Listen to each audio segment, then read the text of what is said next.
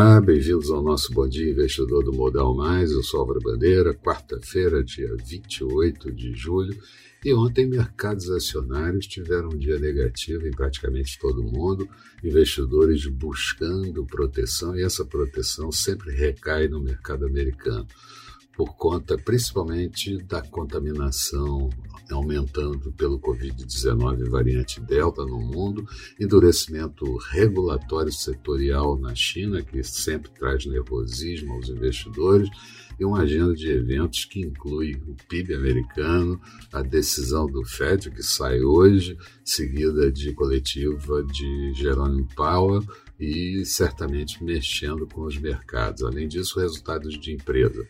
Aqui, Bovespa fechando com uma queda de 1,10%, índice em 124.612 pontos.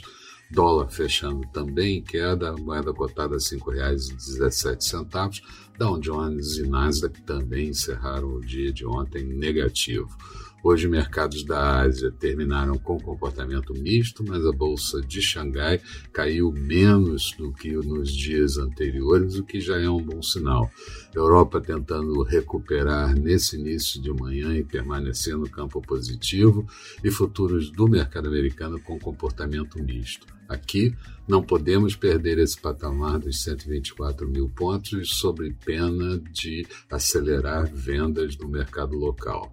Mas o dia deve começar travado esperando a decisão do Fed sobre política monetária, que não deve ser alterada, mas um comunicado mais duro, que sai às 15 horas da tarde, seguida de coletiva às 15h30 de Jerome Powell, além de repercutir os resultados das Big Techs que foram divulgados ontem depois de pregão encerrado e que afetaram o aftermarket.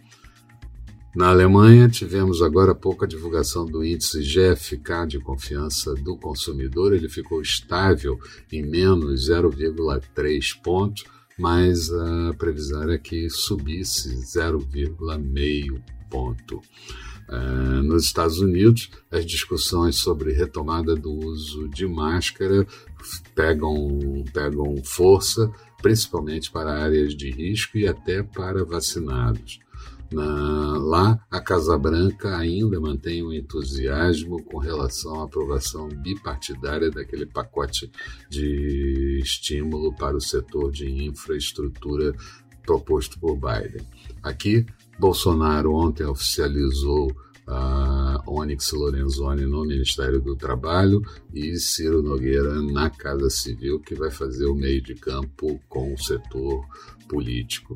Caminhoneiros e transportadores autônomos da região da Baixada Santista aderiram aos atos de greve e Bolsonaro diz que não haverá apagão no Brasil por conta da falta de chuvas.